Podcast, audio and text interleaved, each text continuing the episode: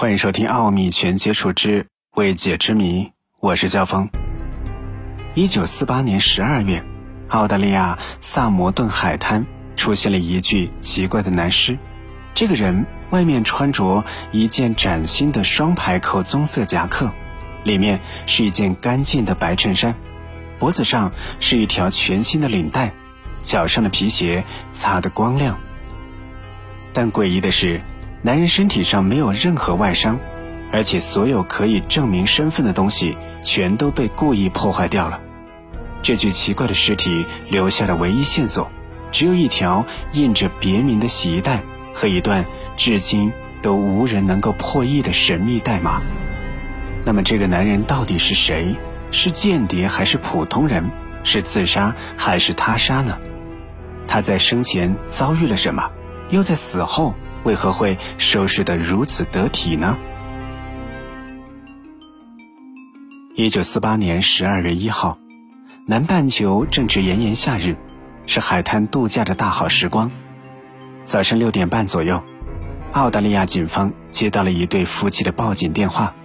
电话里是一个颤抖的女人，她结结巴巴地说：“她在萨默顿海滩看到了一具尸体。”警方接到电话后，很快赶到海滩。他们看到的是一具一米八左右、大概四十多岁，并且身材健硕的男性尸体。这个男人头向着海堤，脚朝着大海，半躺在沙滩上。而最奇怪的是，这个人虽然没有呼吸，但穿的却非常得体。而且那个时候的澳大利亚几乎人手一顶帽子，而这个男人却并没有戴帽子。随后，警方对现场进行了封锁，并询问了报警的夫妻有关更多的细节。夫妻俩说，他们在昨晚七点左右就已经看到了这个男人躺在了沙滩上，再看到他时，他正在慢慢的举起自己的右手，然后再缓缓的放下。虽然这个动作很奇怪，但夫妻俩并没有多想，然后就离开了。接着，警方继续询问沙滩上的其他游客，发现，在七点四十五分的时候，还有一对夫妻看见了这个男人，而这个时候，男人已经不再举起右手。当时，这对夫妻看见了一个穿戴整齐的男人以同样的姿势躺在那里，半个小时都不动，感觉非常奇怪，于是便上前查看，发现虽然有蚊子在叮咬他，但男人的呼吸尚在。于是，这对夫妻认为男人应该是喝多酒了，才会躺在这儿不省人事。然后，这对夫妻也直接离开了。在这之后，没有人再来过这里。直到第二天，夫妻俩路过，发现男人还躺在沙滩上，走近一看，才发现他已经停止了呼吸。于是，立刻拨通了报警电话。在现场，从这个人的穿着来看，并没有发现打斗的痕迹。所以，从前一天晚上的七点四十五分，一直到了第二天早上的六点四十五分，这段时间究竟发生了什么呢？这个男人到底是谁呢？他举起右手的动作是在向别人求救，还是另有用途？最重要的是，他是自杀，还是被人谋杀？一个接一个的疑问，让警方一时无从下手。当一个案发现场。没有明显的其他证据时，能够告诉我们的只有死者本身。男人的尸检报告显示，他的死亡时间大概是凌晨两点，而且他的脾脏异常，已经膨胀到正常人尺寸的三倍。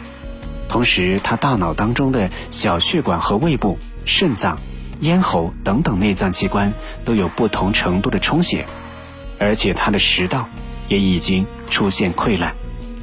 很显然。他是死于一种未知的强力毒药，并且这种毒药非常罕见，在食用后会出现呕吐症状，普通人根本无法获取。围绕着这个线索，法医又检查了男人的胃部，发现里面有一张未消化完全的馅饼，这个馅饼上却并没有致命的毒药，并且男人的其他器官也没有留下毒药的痕迹，所以这足以证明。他不是通过馅儿饼自杀的。除了男人的内脏，那么其他的体表会不会有一些线索呢？首先，从男人的脚趾和腿部肌肉情况，可以判断出他曾经从事过芭蕾舞演员的职业，并且他的手指光滑，没有任何粗糙，说明他生前没有干过任何体力劳动，生活水平相对比较优越。然后就是男人的穿着，他全身上下都是新衣服，尤其是皮鞋，没有沾上任何的沙子，说明这个男人并没有在沙滩上多走动。所以，综合以上的这些线索，可以大胆的推断，他是被人下毒之后再移动到沙滩上的。然后，由于毒性发作，他已经无法自主移动，只能够虚弱的举起右臂求救。如果推测正确的话，那么沙滩不是第一案发现场。那么，在使用毒药之后，这位没有留下呕吐物，就可以解释的非常清楚了。那么，基本上。可以断定，这是一起谋杀案。首先要做的就是确认死者的身份。这件事情放在当今社会而言，可以说是整个案件里最简单的一件事情。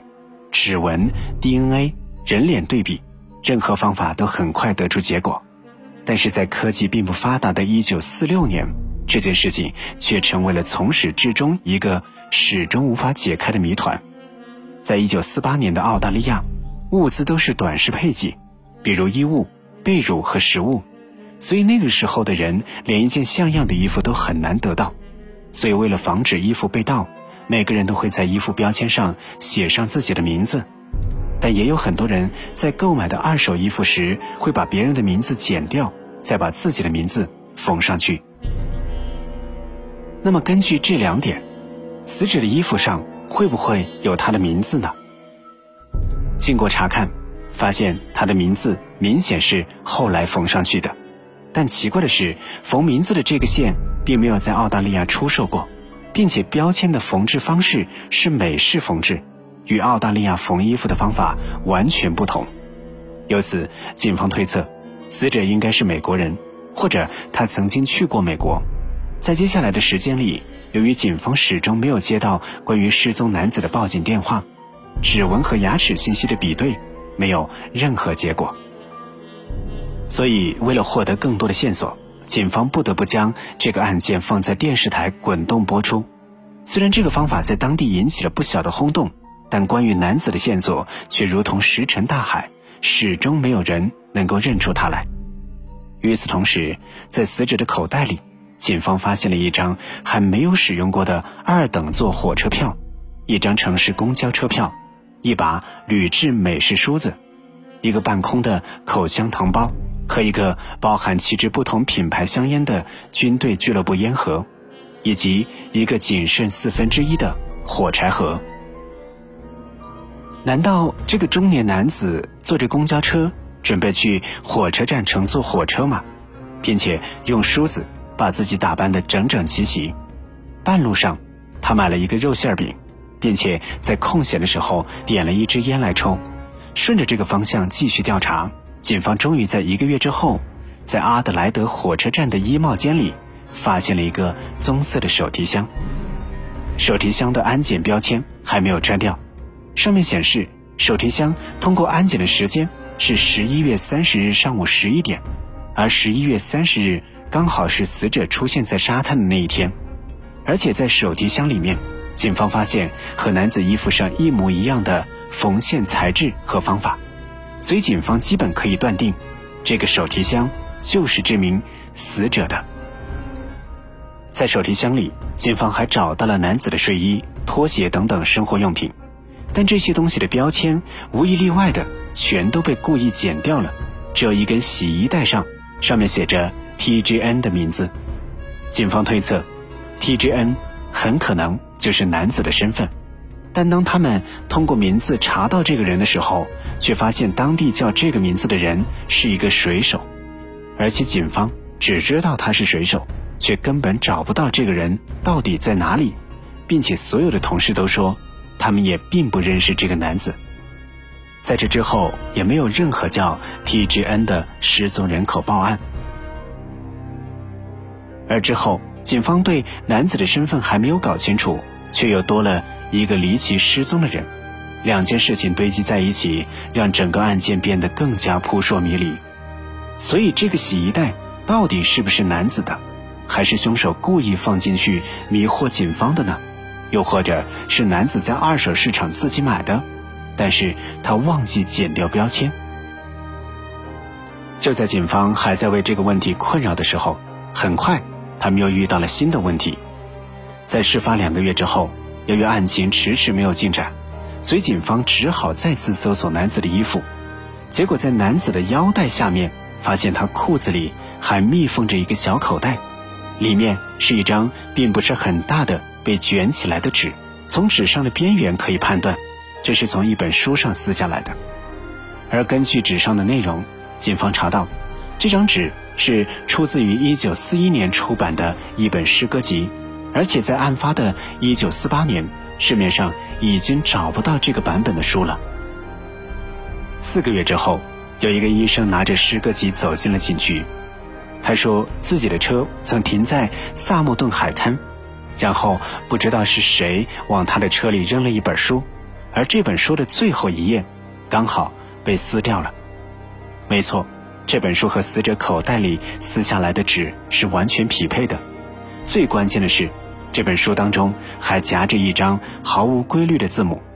后来经过多位专家破译，都没有搞清楚这些字母的意思。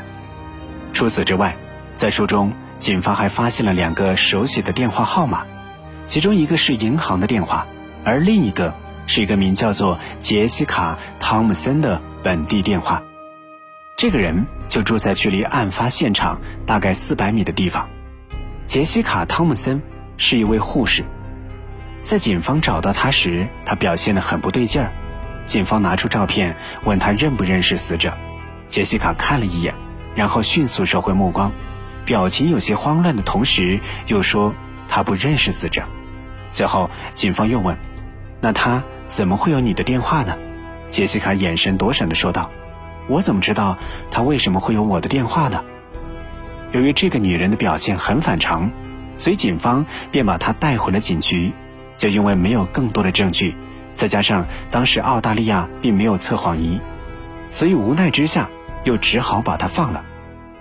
虽然这个女人被释放了，但并不意味着她的嫌疑已经排除。随后，警方又询问了杰西卡的邻居，邻居们说，在案发前，死者曾经。在附近打听过杰西卡，但他们并没有见到杰西卡与死者有什么来往。在之后的几十年的时间追查当中，警方发现杰西卡生下了一个男孩，但不知道父亲是谁。后来经过照片对比，这个男孩的五官和沙滩上的男人长得越来越像。由于当时没有 DNA 技术可以来鉴定双方是否有血缘关系，所以这只能够算是推断，不能够作为证据。直到2007年，杰西卡去世之后，他的女儿凯特在接受采访的时候说：“我母亲应该认识萨姆顿海滩的那个男子，我猜测他曾经是一名间谍。那个男子，也是因为我母亲不仅精通俄语，还曾多次提到过移民。”这时，人们才发现，距离萨默顿海滩最近的城市是澳大利亚的导弹发射地，当时正是美国和苏联的冷战时期。在一个讲英语的国家，却有一个精通俄语的护士，或者正如杰西卡所说的，他和男子都是苏联的间谍。如果真的是这样，男子故意隐瞒身份，并且留下神秘字母，也就很好理解了。至于这名男子到底是不是间谍，也无从得知，这只是之后人们的一种猜测而已。然而，还是有很多的问题困扰着警方。就是让男子致死的毒药，究竟是他自己吃下的，还是被人谋杀的，搬运到海滩的呢？无论如何，案件的真相已经随着两人的相继死亡，逐渐被历史掩盖，或者只有男人自己清楚，他来自哪里，又经历了什么。奥秘全接触之未解之谜，感谢各位的收听。喜欢我们的节目，不要忘记点赞、订阅和收藏。有什么想说的，欢迎在节目下方。直接留言，我们下期节目再会。